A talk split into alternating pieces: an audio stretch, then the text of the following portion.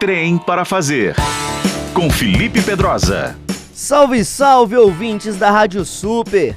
Adu, filme lançado neste ano e disponível na Netflix, é um soco no estômago, mas um soco necessário. Apesar de o nome do longa-metragem fazer referência apenas ao protagonista, um garotinho de 6 anos, perfeitamente interpretado pelo ator Mustafa Oumaru, Adu, segue basicamente três narrativas e escancara alguns gritantes problemas sociais. Problemas já conhecidos do grande público, mas que infelizmente muitas vezes acabam passando despercebidos. Na primeira narrativa, o filme fala sobre a história de três policiais que trabalham na fronteira entre a Espanha e o Marrocos. Durante uma tentativa dos marroquinos em cruzar essa linha, um dos guardas acaba matando um homem. Com isso, os tiras serão investigados e já dá para saber que fim levará, certo? Quando pulam a cerca, sempre dá merda.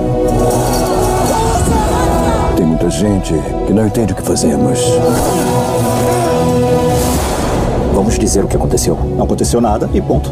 Sabe o que vai nos ferrar de verdade? O medo, a paranoia. Na segunda narrativa, o espanhol Gonzalo tem uma ONG que busca preservar a vida dos elefantes no Camarões. Mas, como manda o figurino, ele tem mais banca do que ação e a sua prepotência faz com que seu trabalho não renda bons frutos. Além disso, ele precisa enfrentar uma relação complicada com a filha, que está viciada em drogas. Eu tô indo para Moçambique trabalhar num parque natural. Aproveita essa viagem para mandar. Sandra, você tem ideia de onde está? Pai, pai, para. Eu sou maior de idade, tá bom? Já na terceira narrativa, e a principal do filme, Adu, na companhia da sua irmã Alika, testemunha o assassinato de um elefante. Por conta disso, a mãe deles é assassinada, forçando-os a fugir da aldeia onde moram. Pelo caminho, garotinho de 6 anos, eu disse 6 aninhos, terá mais perdas do que conquistas, mostrando que a vida, sem qualquer que seja o privilégio, é porrada. Se hubiera muerto, ¿qué harías? Continuar.